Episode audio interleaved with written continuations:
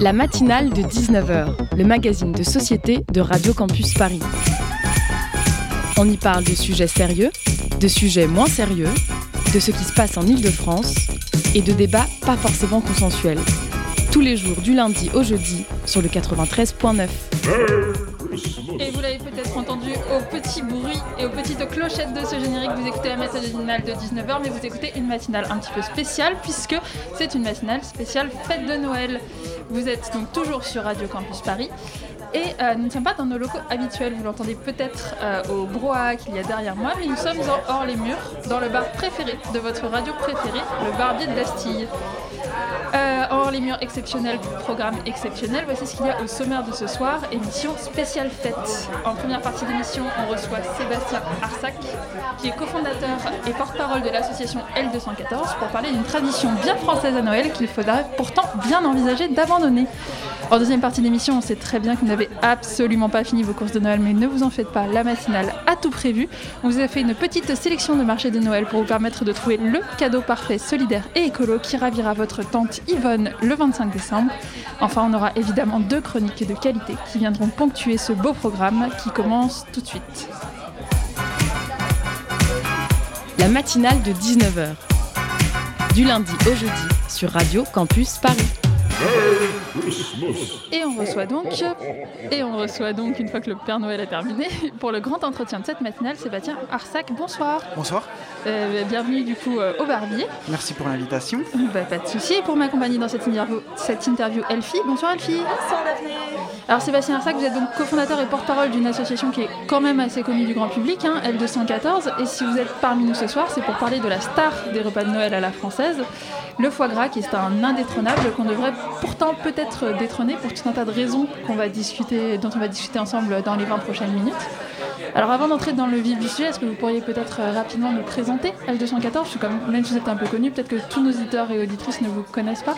Alors L214, c'est une association de déf- défense des animaux euh, en premier lieu et on s'est spécialisé dans la défense des animaux d'élevage, c'est-à-dire les animaux qui sont utilisés pour la production de viande, de lait, d'œufs. Et euh, le nom de l'association vient d'un article du Code rural. Euh, c'est en fait la codification d'une loi de 1976 qui reconnaît les animaux comme des êtres sensibles. Et c'est vraiment ce qui est au cœur de notre engagement, c'est euh, de reconnaître cette capacité qu'on partage avec les autres animaux. Bien sûr, nous sommes des animaux, on a tendance à l'oublier.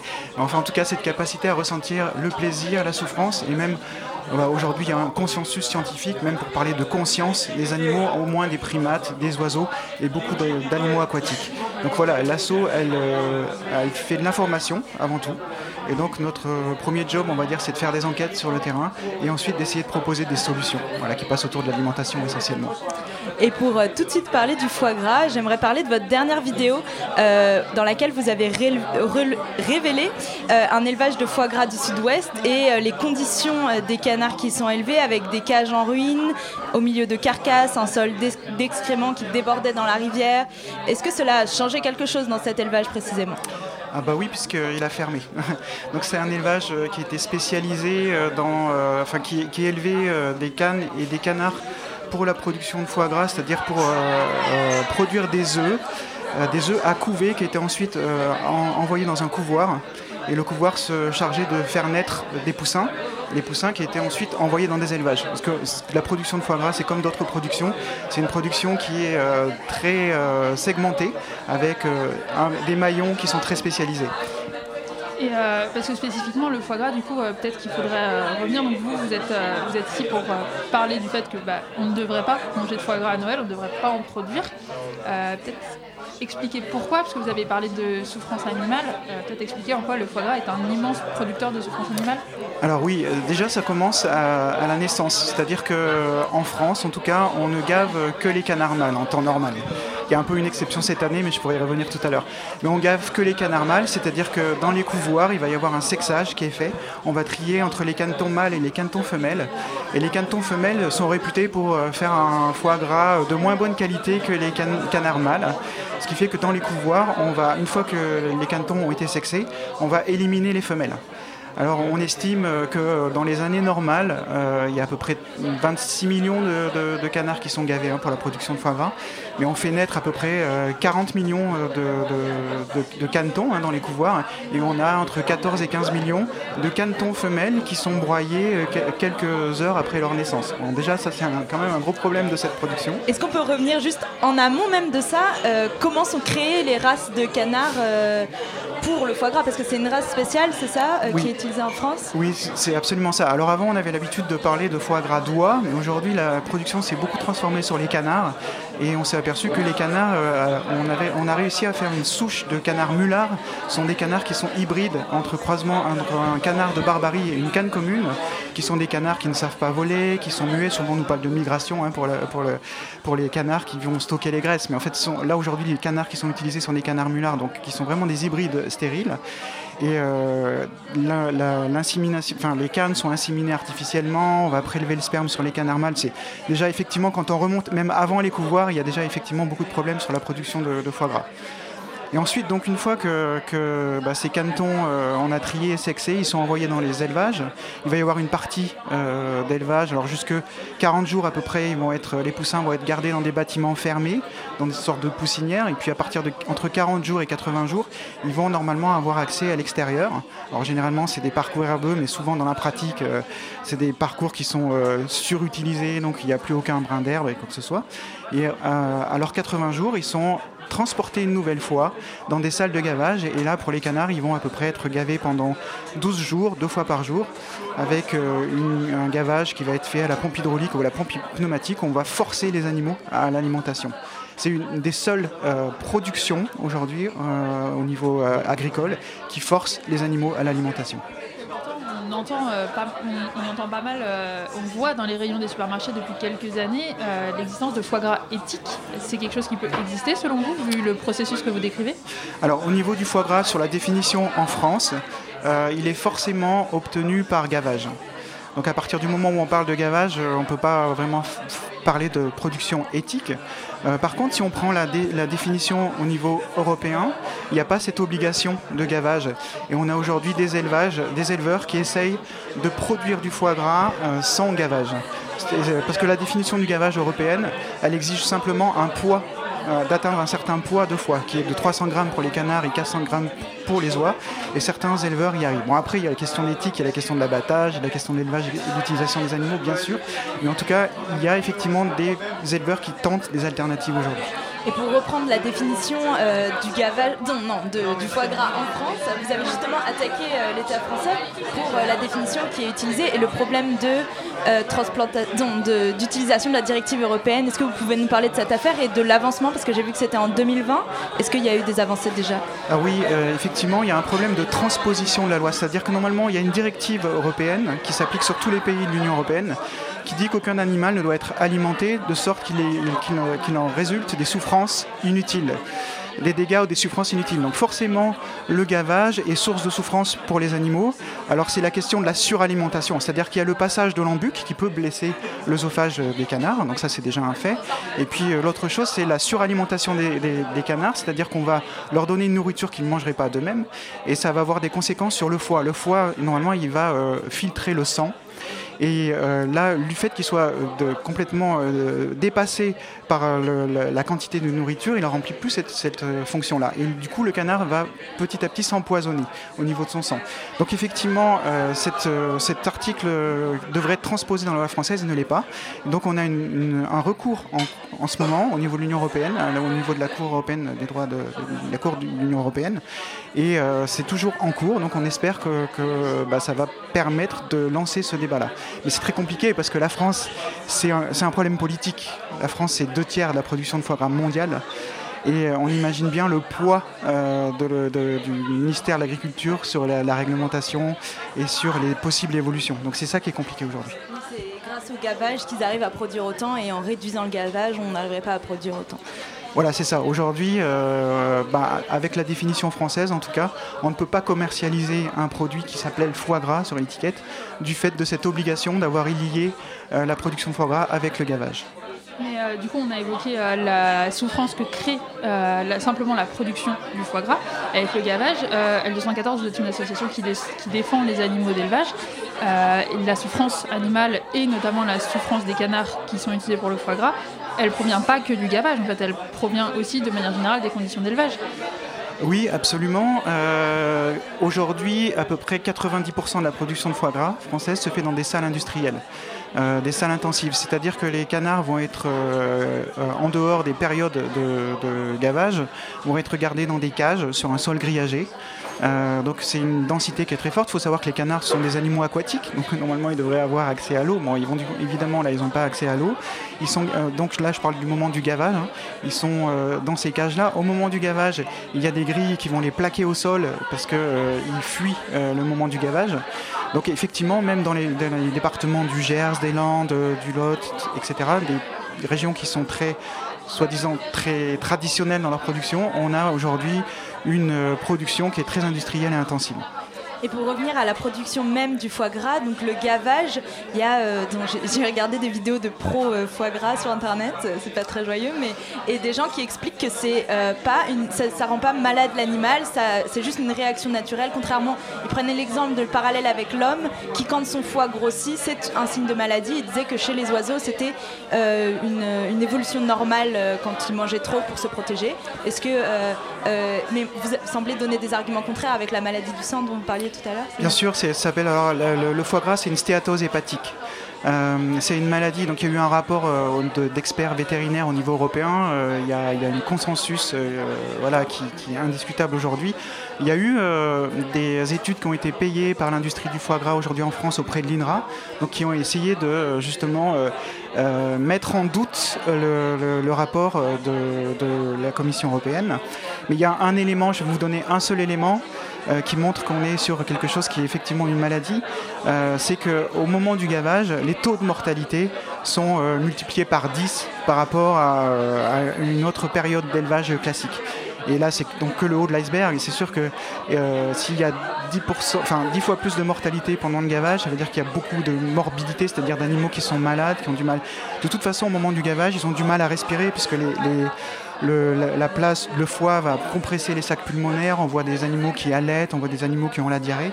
Donc clairement, c'est une maladie, hein, c'est une stéatose hépatique. Et euh, c'est quelque chose qui est euh, euh, très préjudiciable aux animaux. C'était la conclusion générale d'un rapport qui reprenait toutes les études scientifiques qui avaient été faites plusieurs années avant. Et vous alertez aussi sur le fait que maltraiter les animaux a des conséquences sur par exemple, d'autres maladies donc, qui vont créer d'autres maladies. La grippe aviaire, par exemple, c'est ce qui vous avait euh, amené à faire le dernier rapport sur euh, le sud-ouest. Euh, le fait de maltraiter les animaux pour réaliser du foie gras va permettre, va amener à la propagation d'autres maladies du fait de leurs conditions de vie, c'est bien ça Alors, Possiblement oui, parce qu'au moment du gavage, le système immunitaire des canards est très dégradé. Ce qui fait que dès qu'il y a des euh, virus, des bactéries euh, qui passent euh, dans, l'atmosphère, hein, bah, forcément, il y a une possibilité d'accentuer le développement et la dissémination de la grippe aviaire. Surtout qu'en plus, la filière est organisée aujourd'hui d'une certaine façon très spécialisée, ce qui fait que les cantons, les pays de la Loire sont spécialisés dans la naissance des canards. Donc les, couvoirs sont beaucoup dans les pays de la Loire. Et ensuite, ces, ces, cantons sont transportés. À l'autre bout de la France et puis euh, gavé dans le sud-ouest. Donc il y a beaucoup de déplacements. Et qui dit déplacement d'animaux dit aussi possiblement le, euh, enfin, transport de la grippe aviaire. Et c'est vrai que les canards peuvent être des porteurs sains du virus de la grippe aviaire. Donc en fait, il peut y avoir dans un élevage la grippe aviaire qui n'est pas détectée parce qu'il n'y a pas encore de trop grande mortalité. Et cette grippe aviaire peut se disséminer dans d'autres élevages de poulets, par exemple, et là, il va y avoir des grosses mortalités on a évoqué une bonne partie des problèmes et des conséquences qui sont liées au gavage et de manière générale à l'élevage industriel. Peut-être qu'on peut parler un petit peu plus des moyens d'action, euh, notamment des moyens de L214. Alors vous êtes très connu pour vos vidéos choc euh, de dénonciation d'élevage. Euh, vous, en avez fait plusieurs dizaines si je ne me trompe pas. Pourquoi est-ce que vous faites ces vidéos et qu'est-ce que vous faites d'autre? Parce qu'en fait, vous ne faites pas que ça à L214. Bien sûr. Alors, montrer les images là, alors c'est les images qui sont chocs, c'est les pratiques qui sont chocs. c'est déjà important parce qu'on a une grosse opacité aujourd'hui dans les filières d'élevage. C'est aller aujourd'hui toquer à une porte d'une salle de gavage pour demander à les filmer, c'est à, peu près impossible. Et je vous parle même pas du broyage des canetons ni de la partie de, de l'abattage des animaux. Alors nous, L214, on estime que les animaux ne devraient pas être des ressources à notre disposition, des ressources alimentaires.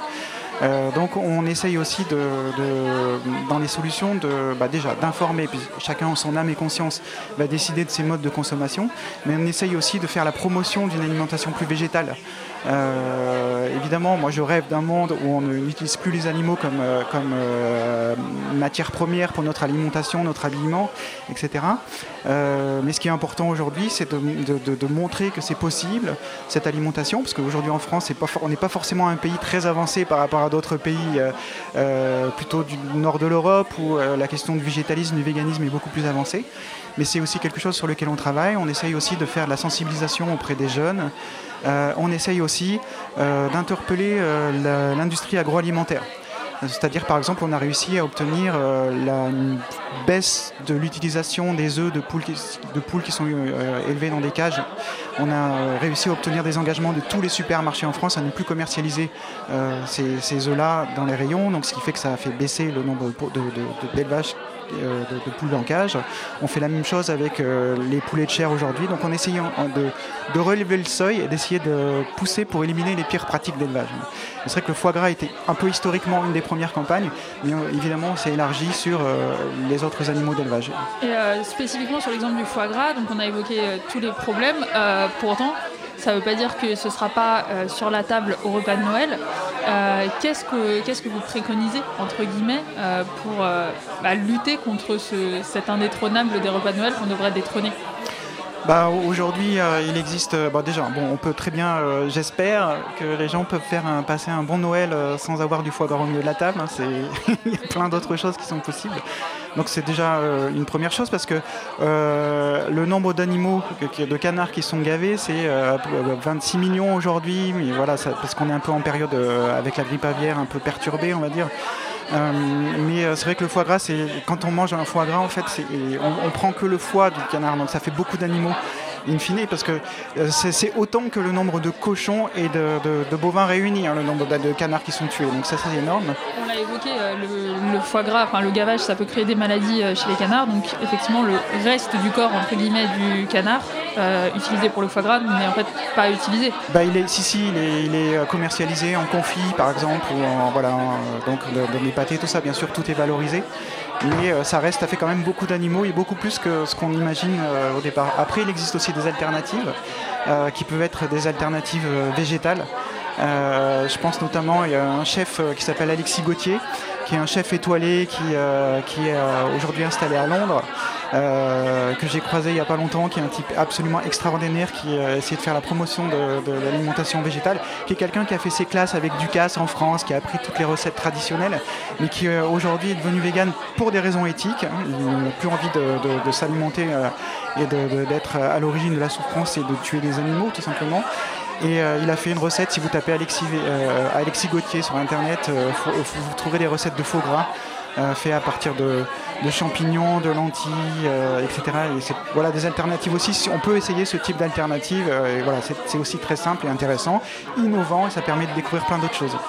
Oui, et vous avez aussi des sites internet, dont un site internet qui permet sur votre site internet L214, vous faites des liens vers d'autres sites, donc d'autres de vos actions, le site pour éduquer, donc avec euh, euh, des formations ou des, euh, des, oui, vous proposez d'agir dans des classes ou des choses comme ça. Mais vous avez aussi un site où vous proposez d'agir et de devenir végétarien ou de tester un menu végétarien pendant un mois, je crois. Oui, c'est ça. deux semaines peut-être. C'est le Veggie Challenge.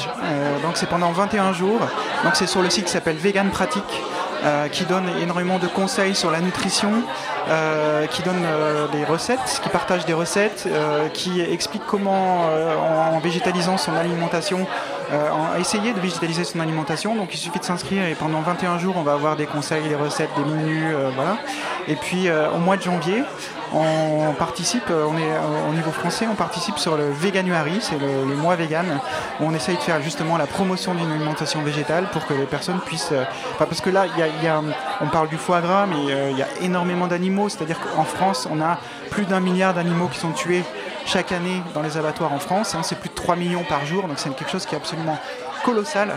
Et la première chose à faire, c'est forcément de diminuer le nombre d'animaux qui sont tués dans les abattoirs et élever et diminuer, puisqu'on a aujourd'hui 80% des animaux qui sont élevés dans des élevages intensifs en France, toutes filières confondues. Et donc il y a une, euh, une urgence aujourd'hui à diminuer notre consommation de produits animaux et même encourager à ne plus les consommer. Euh, et en plus, c'est quelque chose qui va en convergence de plein d'autres choses sur la question du, réchauffement climatique, euh, sur la question des, des, comme on a parlé tout à l'heure, euh, et bien sûr la question des animaux. Donc c'est quelque chose qui est très efficace aujourd'hui. Le, comportement le plus efficace sur la question environnementale et du réchauffement climatique, c'est déjà de changer son alimentation et de la végétaliser. Oui, parce que depuis tout à l'heure, on vous dites le terme vegan, qui est quand même un terme assez connu. Pourtant, est-ce que L214 se qualifie d'association végane, d'association antispéciste? Est-ce qu'il y a une différence entre les deux? Euh, Comment est-ce que vous définiriez? Parce qu'il y a aussi beaucoup qui vous accusent de terrorisme vegan, euh, ce genre de choses qui sont assez exagérées, voire complètement euh, surréalistes. Oui, bien sûr, on est, une association bah, totalement non violente, on essaye surtout de faire de l'information. après, notre, on ne se cache pas que euh, un monde où on n'utilise plus les animaux, enfin qu'on soit plus en guerre avec les animaux, plus en violence avec les animaux, parce que ce qui se passe aujourd'hui dans nos sociétés, même si c'est difficile de remettre en cause ces habitudes de consommation, aujourd'hui on fait naître des, millions, des centaines de millions d'animaux euh, pour euh, généralement les enfermer dans des élevages, dans des cages, dans des bâtiments sans accès à l'extérieur. Si je pense aux cochons, si on, imagine les truies qui sont quasiment toute leur vie encagés sans pouvoir faire un pas en arrière, enfin sans pouvoir se retourner. Et euh, voilà, on pourrait décrire à peu près toutes les filières et on retrouverait à peu près des souffrances donc, vraiment incommensurables sur toutes les filières-là. Euh, donc nous, on rêve d'un monde où on n'utilise plus les animaux pour notre alimentation. Après, on est pragmatique. C'est-à-dire qu'on est aujourd'hui et maintenant. L'idée, euh, c'est pas non plus, on ne va pas dicter aux gens ce qu'ils doivent manger ou pas. C'est déjà d'apporter cette information, d'avoir ce débat démocratique. Et pour avoir ce débat démocratique, il faut qu'il y ait une transparence et qu'il y ait de l'information, qu'on sache comment sont élevés les animaux, comment on les fait naître, comment, comment ils se on les fait reproduire, comment on les transporte, comment on les abat. Et c'est ça qu'on essaye de faire avant tout aujourd'hui. Ça, vous le médiatisez beaucoup, mais est-ce que vous pourriez aussi nous parler de, tous les, tout ce qui se trouve autour de la filière euh, donc, euh, de production d'animaux, donc euh, la nourriture, l'eau qui est utilisée, et donc la conséquence sur l'écologie qui n'est pas seulement qu'on produit des bêtes, on doit les nourrir, on doit les, ouais, on doit les élever du coup, et c'est ça qui pollue surtout en fait. Il y a quelque chose qui est vraiment très simple à comprendre. À partir de là, on peut tout déplier. C'est-à-dire qu'aujourd'hui, si on réfléchit en termes de calories, quand on fait une production végétale, euh, si on, s'alimente avec cette production végétale directement, ou si on passe par le modèle animal, on va avoir une perte qui est énorme. C'est-à-dire que si on veut, euh, produire une calorie animale, on va gaspiller à peu près 10 calories végétales. Donc on voit la, différence qu'il y a au niveau de son alimentation. Donc si on passe directement avec une alimentation végétale, eh bien bien sûr on va économiser enfin déjà de l'espace. Donc on, peut nourrir euh, largement 10 euh, milliards de personnes sur cette planète euh, sans problème avec une alimentation plus végétale. On va libérer énormément de terre, on va libérer énormément de ressources en eau. Il y a la question de l'antibiorésistance aussi parce que l'élevage intensif ne peut fonctionner aujourd'hui que parce qu'on donne des antibiotiques aux animaux et on les donne même sans forcément de, pour soigner les animaux mais de façon préventive. C'est-à-dire qu'on va donner, vous imaginez, on donne des antibiotiques dans l'eau de boisson des animaux euh, pour euh, qu'ils puissent euh, rester à peu près en vie ou qu'on n'ait pas de trop forte mortalité jusqu'à leur abattage. Donc il y a la question des d'antibiorésistance qui est un, prochain scandale sanitaire qui va, qui va nous tomber dessus. Il y a donc la question de l'eau, la question de la des, terres, il y a la question évidemment des, du CO2 parce qu'on a à peu près 15% euh, de, dégagements de CO2 qui sont dus à l'élevage. Et voilà, en fait, on est à la croisée de, plein de problématiques. Et puis aussi, quand on pense à l'agroalimentaire, il faut penser aux personnes qui travaillent dans l'agroalimentaire. Aujourd'hui, même si on pense aux éleveurs, aux agriculteurs, c'est une des professions où il y a le plus, un, plus fort taux de suicide si on regarde l'ensemble des professions aujourd'hui euh, en France. Et ça, c'est vraiment dû à l'intensification de l'élevage. C'est-à-dire qu'aujourd'hui, les éleveurs ne vivent plus de leur, euh, travail, les agriculteurs sont vraiment pieds et poings liés euh, avec l'agroalimentaire, sont fortement endettés. Et c'est un système où ils sont plus fiers de leur travail. Donc finalement, c'est une souffrance des animaux sur lequel vient se surajouter euh, une souffrance des gens qui travaillent euh, dans les élevages, mais aussi dans l'agroalimentaire, dans les abattoirs. Euh, dernière question pour conclure cet entretien. On connaît assez bien le coût de fabrication d'un jean, notamment en eau. On ne connaît pas du tout le coût de fabrication de l'agroalimentaire que vous venez d'évoquer là. Euh, comment ça se fait selon vous? Est-ce que euh, cette question-là, la question du coût de l'agroalimentaire, c'est un angle mort de l'écologie? Et comment ça se fait en fait tout simplement? Ah bah, il faut voir qu'en France, euh, c'est une, des plus grosses puissances agricoles, la première puissance agricole au niveau européen. Donc au niveau de la PAC, c'est 100 milliards de subventions. c'est aujourd'hui un syndicat agricole qui s'appelle la FNSEA, qui est un syndicat agricole qui est majoritaire et qui co-gère l'agriculture euh, avec le gouvernement depuis plusieurs dizaines d'années et qui est un syndicat qui est au service euh, des filières d'élevage, des filières agricoles végétales. Alors, j'explique un tout petit peu. C'est-à-dire qu'aujourd'hui, euh, ceux qui sont à la tête du syndicat de la FNSEA et qui font la politique agricole française et, qui contribuent à la politique agricole européenne, ce sont les, cultures végétales qui veulent trouver des débouchés pour, alors je pense au, colza, aux cultures de pois, aux céréales. Aujourd'hui, la moitié des céréales sont utilisées, 80% des céréales sont utilisées pour l'alimentation des animaux. Et en fait, euh, cette partie-là de l'agriculture, aujourd'hui, pousse à ce qu'on continue à, consommer beaucoup de produits animaux pour trouver des débouchés à leur culture végétale. Et aujourd'hui, il y a un, très très fort lobby en fait de ce syndicat agricole-là, de la FNSEA, euh, de l'agroalimentaire, et qui va euh, contre les intérêts euh, du monde agricole, contre les intérêts évidemment des animaux, contre l'intérêt général, qui sont les intérêts privés. Et c'est aujourd'hui ça le plus gros frein pour faire évoluer la consommation. Parce qu'aujourd'hui, il y a une sorte de...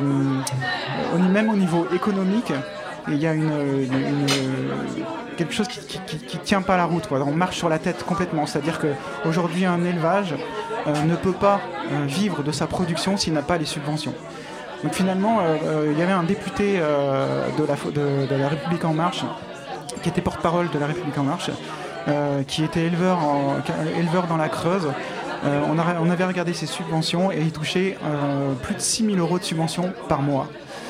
Donc en gros, quelque part, les, éleveurs aujourd'hui sont quelque part fonctionnalisés et euh, touchent euh, un argent public énorme. Et donc l'élevage aujourd'hui, il est euh, sous perfusion en fait aujourd'hui. On regarde les éleveurs de, bovins, les éleveurs porcins aujourd'hui. C'est un système complètement absurde, même au niveau économique. Donc, mais c'est des intérêts privés qui, sont défendus. merci beaucoup Sébastien Arsac d'avoir été avec nous. cet entretien du coup est terminé. Évidemment, on vous engage, on vous enjoint tous à aller sur le site déjà de L214 pour se renseigner plus, à éviter d'avoir du foie gras sur la table pendant les fêtes. Et puis, euh, si ça vous intéresse aussi toutes ces histoires de PAC et de subventions, sachez que la nouvelle PAC, donc la nouvelle politique agricole commune euh, européenne, entre en vigueur en janvier. Donc, euh, n'hésitez pas à vous renseigner là-dessus. Encore merci Sébastien Arsac d'avoir été avec nous. donc, la matinale se poursuit toujours en hors les murs pendant que le reste des bénévoles de la station se pressent autour du bar. Nous, on se retrouve tout de suite après ce morceau qui s'appelle Hello.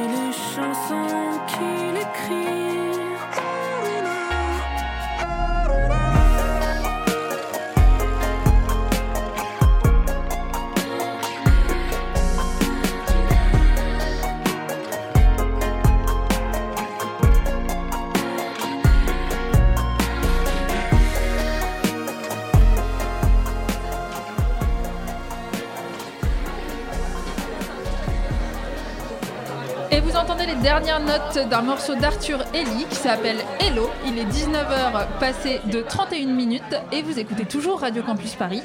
Nous sommes toujours dans la matinale de 19h et toujours en direct de notre bar préféré, le Barbier de Bastille, pour une émission spéciale faite hors les murs. Tout de suite, on a rendez-vous avec le Zoom. La matinale de 19h sur Radio Campus Paris. Et ce soir, vous avez une double dose de Zoom, puisque nous avons deux Zooms donc à vous proposer, mais un seul objectif, vous aider à trouver le cadeau idéal à glisser sous le sapin, puisqu'on sait très bien que vous ne les avez pas encore achetés, même si c'est dans 10 jours.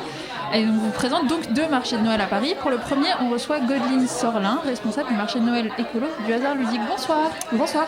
Et pour mener ce Zoom, je laisse la parole à Ange et Marie. Bonsoir. Bonsoir. Bonsoir. Alors euh, Godeline, merci d'être venue. Donc vous êtes venue pour nous parler du marché, enfin des plutôt marchés de Noël du hasard ludique. Il en reste un, il y en avait trois. Euh, donc le dernier c'est le week-end qui arrive, le 18. C'est ça. Et donc, euh, alors il y a un lien avec The Gros Marché. Euh, J'aimerais que vous, est-ce que vous pourriez l'expliquer Oui. s'il vous plaît? Et ben pour ce marché, on collabore avec The Gros Marché qui promeut euh, l'achat conscient et responsable. Et donc c'est The Gros Marché qui a fait la programmation du marché, qui est allé chercher une vingtaine de créateurs et de créatrices avec on a de la linogravure, de l'illustration, de la céramique, des objets de déco, de la mode, de la maroquinerie, que des créateurs et des créatrices engagés et c'est que de la création française, principalement parisienne. Et euh, voilà, on s'appuie sur euh, des, des initiatives comme de gros marchés pour euh, proposer des marchés de Noël chez nous. Donc c'est euh, pas la première édition que vous faites ça. Euh, Nos marchés de Noël? Oui. Oui. Euh, en fait, on en fait depuis plusieurs années. On en fait trois par an. Et euh, on s'appuie souvent sur des initiatives comme de gros marchés euh, parce qu'on profite de, de, euh, voilà, des fêtes de fin d'année pour promouvoir les, initiatives qui ont du sens à nos yeux. De gros marchés en fait partie. Il se trouve qu'en plus, on a ouvert un deuxième lieu avec toute l'équipe du hasard ludique qui s'appelle OBA, qui est dans le 7e arrondissement. Et donc on, fait, on reproduit le même schéma, on met en avant des initiatives qui ont du sens pour nous avec des marchés de Noël. Donc cette année, on a six marchés de Noël. Bah, pardon. Oba qui ouvrira en juin, c'est ça Ça a ouvert en juin. Ça a ouvert en fait, juin ça a déjà. six mois et là c'est notre première édition euh, de Noël et donc notre premier marché de Noël. D'accord. Et quelle est la différence entre celui du hasard ludique et celui qu'on pourra trouver à, à Oba Alors nos deux lieux sont totalement différents, ils ont des projets différents. Euh, le hasard ludique, on est euh, un bar, un restaurant, un, un lieu culturel hybride. On a beaucoup de concerts, des animations, des conférences, plein d'événements. Euh, au bas, on a un lieu dédié à l'alimentation durable. On est un food court. Euh, donc c'est un restaurant avec trois chefs euh, qui proposent de la street food euh, engagée. Ils ont tous, ils sont tous engagés à produire une cuisine la, la plus décarbonée possible, la plus durable. Et on a aussi un espace de programmation avec des cours de cuisine, des animations, des conférences. Et vraiment, le, le, le projet de Oba, c'est de parler d'alimentation durable. Et, euh, et, euh, et donc voilà, là, nos, marchés de Noël, on fait un petit pas de côté parce que ça parle pas que d'alimentation durable. Mais euh, on a fait par exemple un marché avec euh, le CCFD Terre Solidaire, qui est une ONG, une ONG pardon, de solidarité euh, internationale, qui a fait un marché contre la crise alimentaire.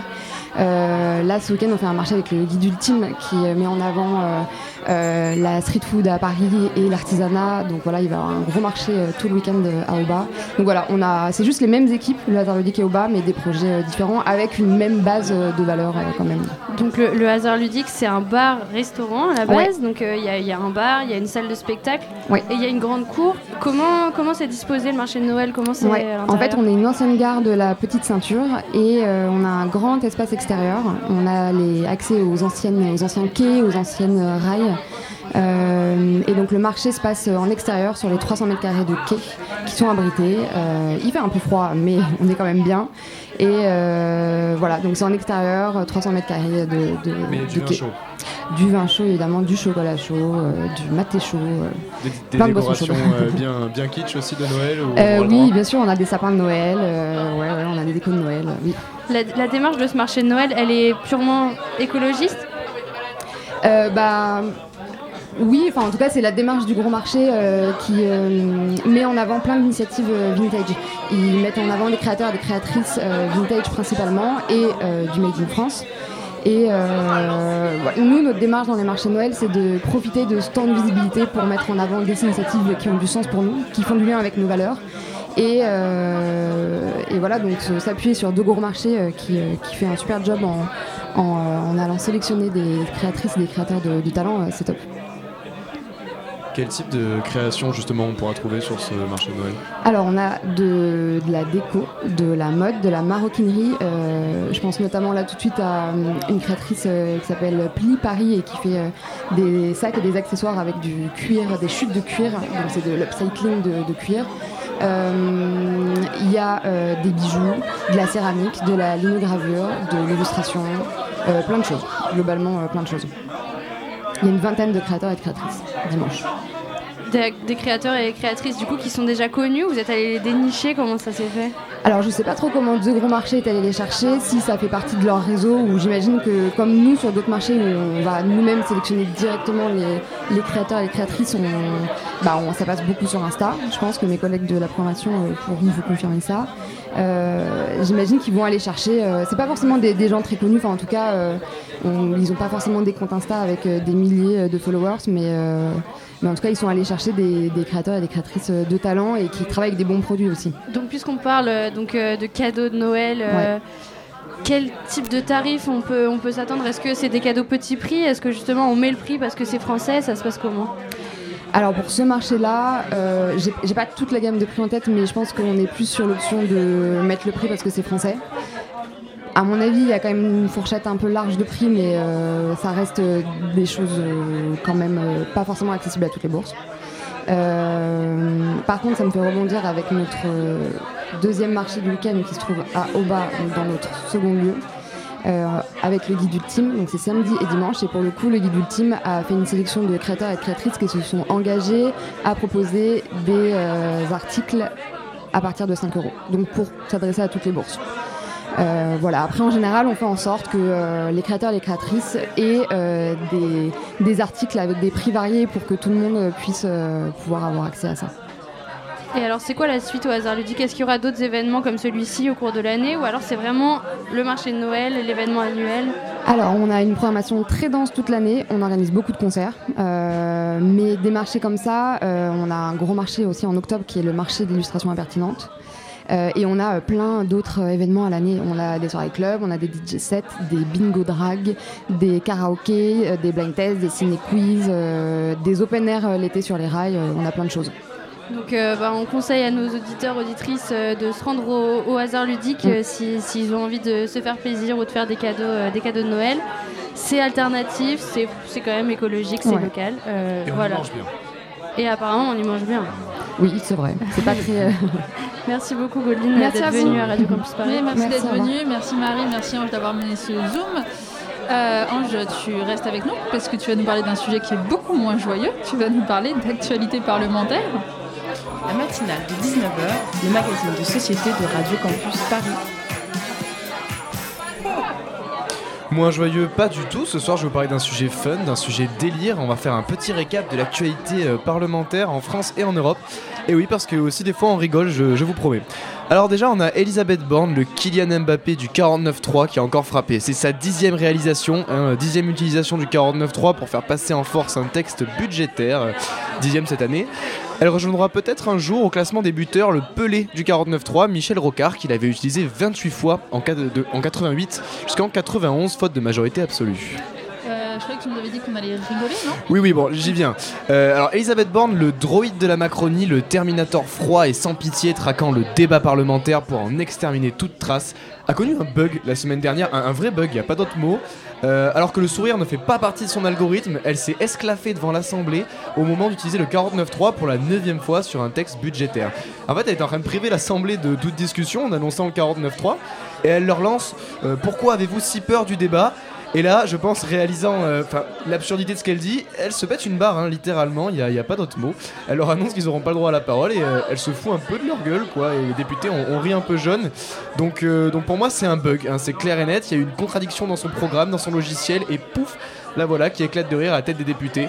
Un beau moment de convivialité qui, moi, m'a réchauffé le cœur. Mais, mais c'est pas tout, parce qu'à Bruxelles aussi, on sait faire des, des petites, des petites facéties. Ouais, du coup, tu vas nous parler aussi du Parlement européen. Exactement, bel esprit de déduction. Dans une suite d'affaires parlementaires à l'échelle européenne, on a eu les révélations de corruption de députés européens par le Qatar. Quoi? Les députés européens influencés par, les forces, par des forces obscures au détriment de l'intérêt général? Waouh Le scoop, je tombe des nues. Non, je suis un peu de mauvaise foi. Là, pour le coup, c'est plus qu'un lobbying classique, euh, et somme toute monnaie courante à, Bruxelles. On a quand même retrouvé des sacs de billets au domicile d'Eva Kaili, vice-présidente du Parlement, députée européenne grecque du groupe socialiste. Les enquêteurs l'ont écroué pour soupçon d'avoir reçu de l'argent du Qatar afin d'influencer les décisions économiques et politiques de l'institution européenne. Euh, en même temps, niveau discrétion et influence, elle a eu une subtilité assez relative, hein, on va pas se mentir. Elle avait loué les progrès du Qatar en matière de droits de l'homme, affirmant qu'il respectait le droit du travail plus que certains pays européens, notamment parce qu'ils avaient euh, aboli euh, en partie l'esclavage, enfin le système de la kafala. Au point même d'éveiller les soupçons de plusieurs de ses collègues députés et forcément de la justice belge. J'imagine que le Parlement européen va prendre des mesures.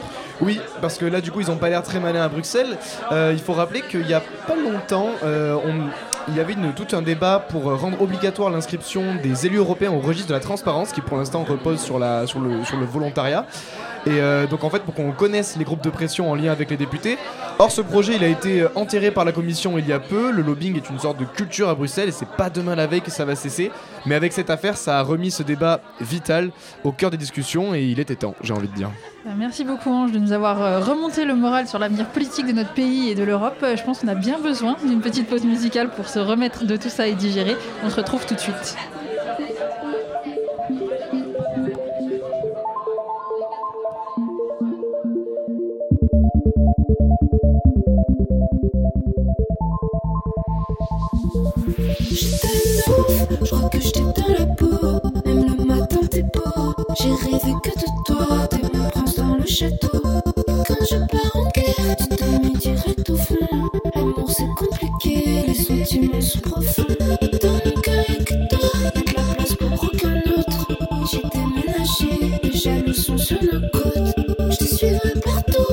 Jusqu'en Alaska.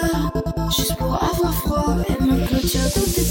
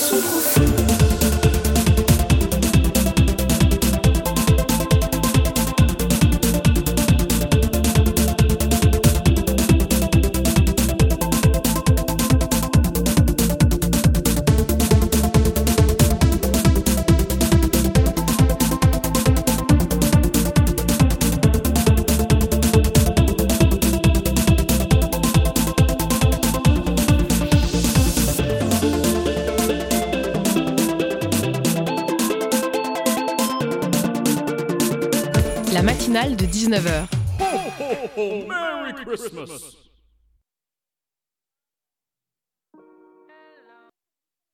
Toujours en direct du Barbier de Séville pour cette matinale spéciale fête. Euh, vous venez d'entendre Je t'aime de ouf des lois sur le 93.9 en direct non pas de nos studios mais d'un bar. Euh, et puis euh, il nous reste encore quelques petites, quelques petites choses à faire, à commencer par le deuxième zoom. La matinale de 19h. Du lundi au jeudi sur Radio Campus Paris. Comme promis tout à l'heure, nous n'avons pas un mais deux marchés de Noël à vous recommander. Et après celui des hasards ludiques, euh, que Campus Paris vous a sélectionné un deuxième. Pour ça, on reçoit euh, les, représentantes du marché de Noël féministe et écolo de la recyclerie. Bonsoir à vous. Bonsoir. Et pour mener ce deuxième Zoom, je laisse le micro à Constance et Marie. Bonsoir. Bonsoir, merci beaucoup d'être avec nous. Euh, alors, est-ce que vous pouvez nous expliquer un peu ce qu'est la recyclerie et ce qu'est l'association Low Carbone? Je commence. Euh, bonsoir, déjà je suis Marie-Eugénie, je suis la chef de projet écoculturel de la recyclerie. Donc la recyclerie, c'est un tiers-lieu écoculturel implanté dans une ancienne gare de la Petite Ceinture, dans le 18e arrondissement, euh, à Porte de Clignancourt. Et on est un lieu qui parle d'écologie toute l'année sous diverses formes. Nous, c'est Emma et Amina. On est les coprésidents de l'association Low Carbon France qu'on a créée en 2017 avec un double objectif. D'une part, de sensibiliser aux enjeux environnementaux et d'autre part, de faciliter le passage à l'action euh, pour, euh, pour toutes et tous. Et donc, on organise des événements qui sont tous gratuits. Donc euh, le marché de ce week-end est évidemment gratuit. Donc quels sont les liens entre low carbone et la recyclerie? Est-ce que vous développez ensemble? Est-ce que vous collaborez souvent ensemble? Est-ce que c'est la première fois? On a déjà organisé, enfin le Carbone France a déjà organisé des événements à la, à la recyclerie et dans d'autres lieux de Signoco, donc euh, la, la maison mère si je puis dire, enfin l'entreprise. Euh. Exactement, et notamment aussi à la Cité Fertile l'année dernière. Et donc oui, on a un peu l'habitude de collaborer ensemble euh, avec le carbone. Donc un marché écolo et féministe, c'est bien ça? C'est ça. Que pouvez-vous nous expliquer un petit peu? Bien sûr. Euh, on l'a vu cet été et on le voit cet hiver. Euh, la, crise climatique est de plus en plus forte. Euh, nous, notre raison d'être, c'est de parler d'écologie, mais les femmes sont quand même les plus touchées par cette crise aujourd'hui et c'est aussi celles qui développent le plus de solutions. Et donc, on voulait vraiment mettre en avant ce lien, et donc, l'objectif, c'est que tous les stands représenteront des structures qui ont été créées par des femmes et qui proposent des solutions euh, pour, euh, pour avoir une consommation plus éco-responsable. Et, ce ne sera pas bien sûr que des stands, puisqu'il y aura une programmation assez riche. Euh, je le rappelle, complètement gratuite. il y aura des talks, il y aura notamment Sandrine Rousseau qui interviendra pour parler de son dernier ouvrage, Par de la Landrocène. Il y aura une présentation de l'écoféminisme, il y aura des ateliers do it yourself par exemple pour créer ses serviettes hygiéniques réutilisables ou pour créer ses cosmétiques et plein d'autres surprises. N'hésitez pas à regarder le programme complet sur notre site. Propose de parler un petit peu plus de, la programmation qui est extrêmement riche. Tu l'as dit, il y a des DIY, des conférences. Euh, on peut aussi surtout parler du, cœur du village de Noël, que sont euh, les stands et les créateurs qu'on peut retrouver. Euh, est-ce que vous pouvez nous en présenter quelques-uns? Comment vous les avez sélectionnés, trouvés? Vous pouvez nous les, présenter un petit peu Bien sûr.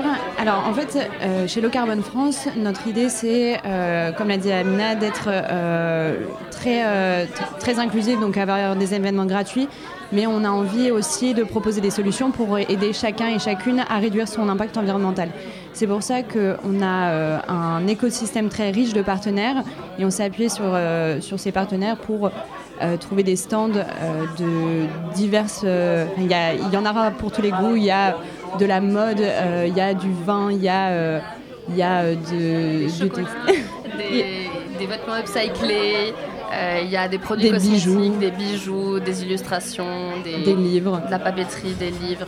On a, aussi un stand, on a aussi un village Crochen, Crochen qui est une marketplace vintage où vous pourrez dénicher des petites pépites. Il y aura sept friperies donc, euh, qui seront présentes également. Ok, super. Euh, est-ce que ce, village qui se revendique euh, à la fois écologique et féministe et qui nous invite un peu à, rendre les fêtes de fin d'année et nos habitudes en famille, nos fêtes de famille un petit peu plus responsables, est-ce que ça s'inscrit dans une, dans une espèce de, mouvement global de un peu repenser nos habitudes, de mettre un peu d'écologie, un peu de féminisme dans tout ce qu'on fait au quotidien? Parce qu'en fait ça a sa place un peu partout et c'est pas forcément une lutte isolée. Euh, est-ce que c'est quelque chose que vous avez envie de reproduire un peu toute l'année pour d'autres événements euh, Est-ce que comment on fait pour un peu euh, féminiser son quotidien et rendre son quotidien un peu plus écologique comme ça? Euh, et ben, je pense que pour la partie écologie, c'est quelque chose que, tant la recyclerie que Low Carbon France euh, euh, font dans leur activité régulière, si je puis dire, puisque tous les événements et à la recyclerie et ceux organisés par Low Carbon France touchent aux sujets climatiques et environnementaux. Donc ça, c'est vraiment notre, notre cœur d'activité. Après, c'est une association Low Carbon France qui a été créée par des femmes et qui est à 95% gérée par des femmes. Donc naturellement, il y a quand même, enfin, le féminisme fait euh, partie de notre, notre identité. On est très impliqué sur ces sujets-là. On a toujours euh, prôné l'inclusivité. Il y a toujours autant de femmes, voire en général plus de femmes que d'hommes euh, qui interviennent. C'est pas que des animatrices de, table ronde, c'est en général plutôt les, intervenantes avec des animateurs.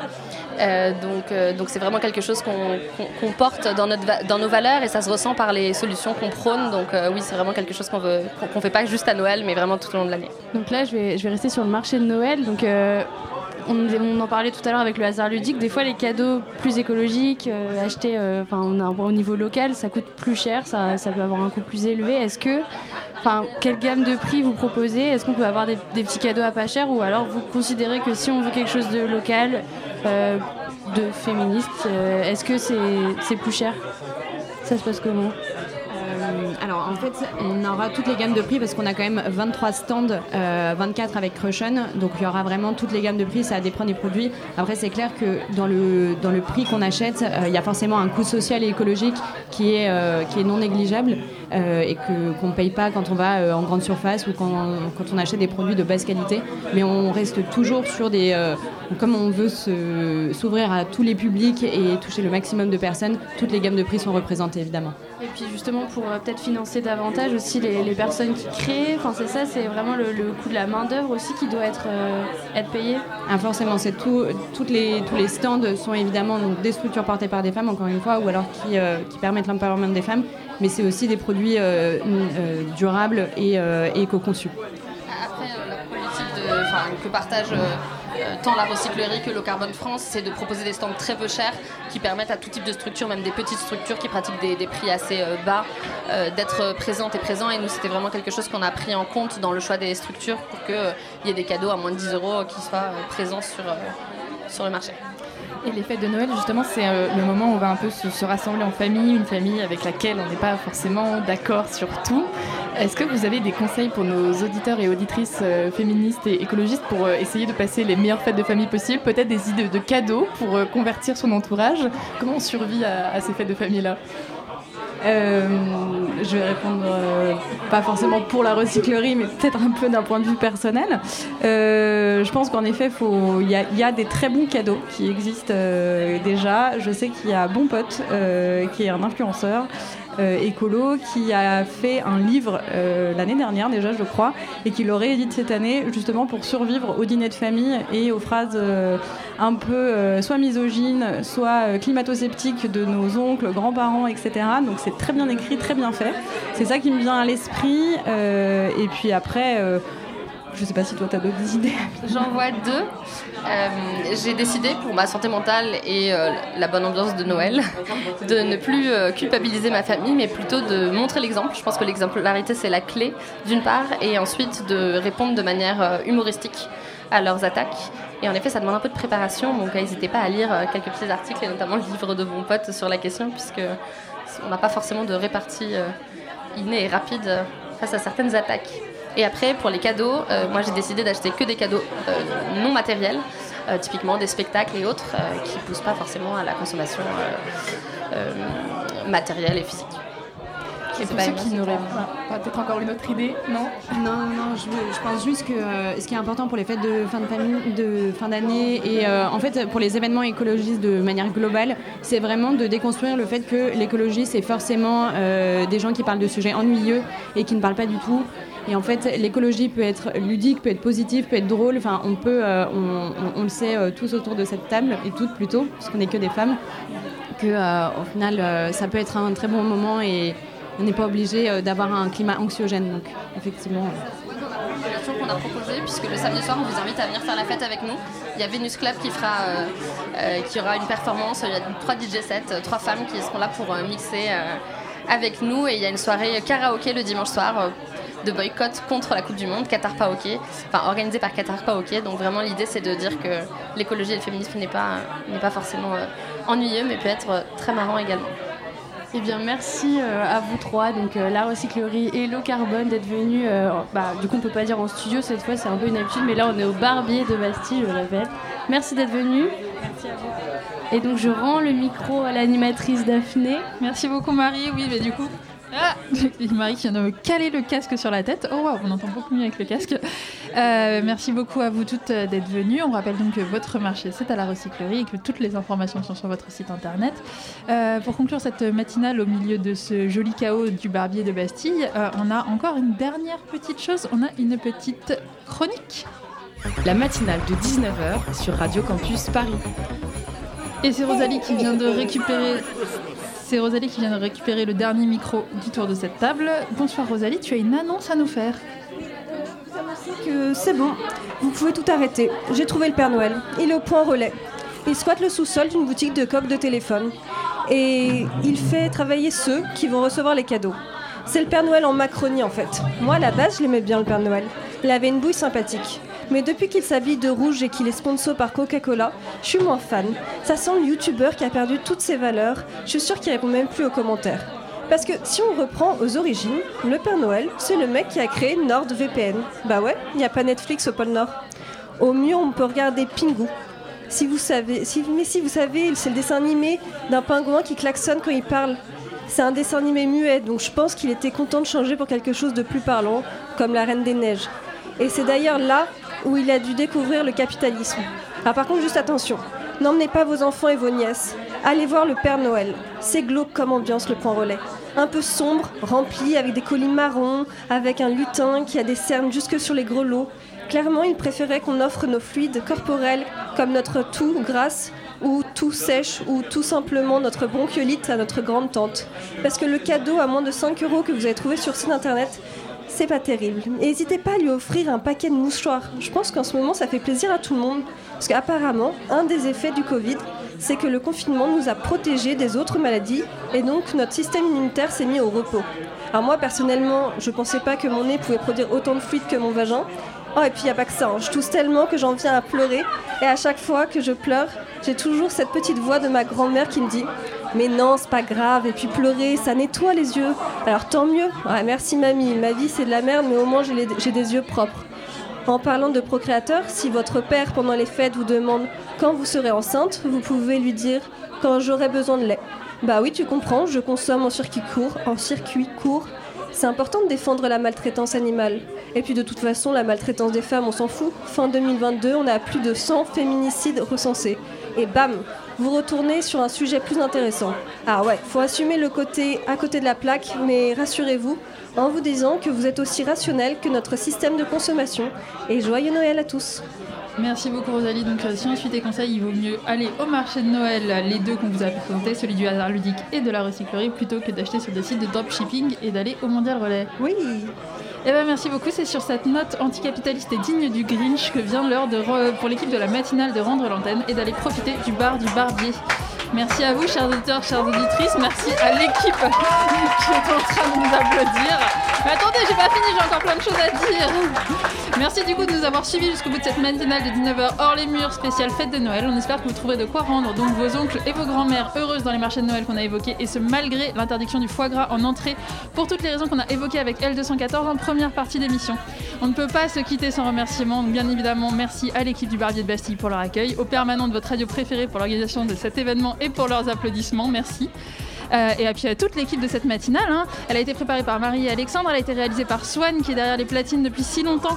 À mes côtés, il y avait Ange, Marie, Constance et Rosalie. Moi, je m'appelle Daphné. Et même si la matinale vous quitte et vous dit à lundi, Campus, ça continue toute la nuit. Tout de suite, vous avez rendez-vous avec les voix du crépuscule qui sont en train de s'installer dans nos studios à la MIE, c'est-à-dire pas du tout à côté de nous. Et puis après, avec MapMonde, belle soirée hivernale sur le 93.9 et bonne fête à toutes et à tous.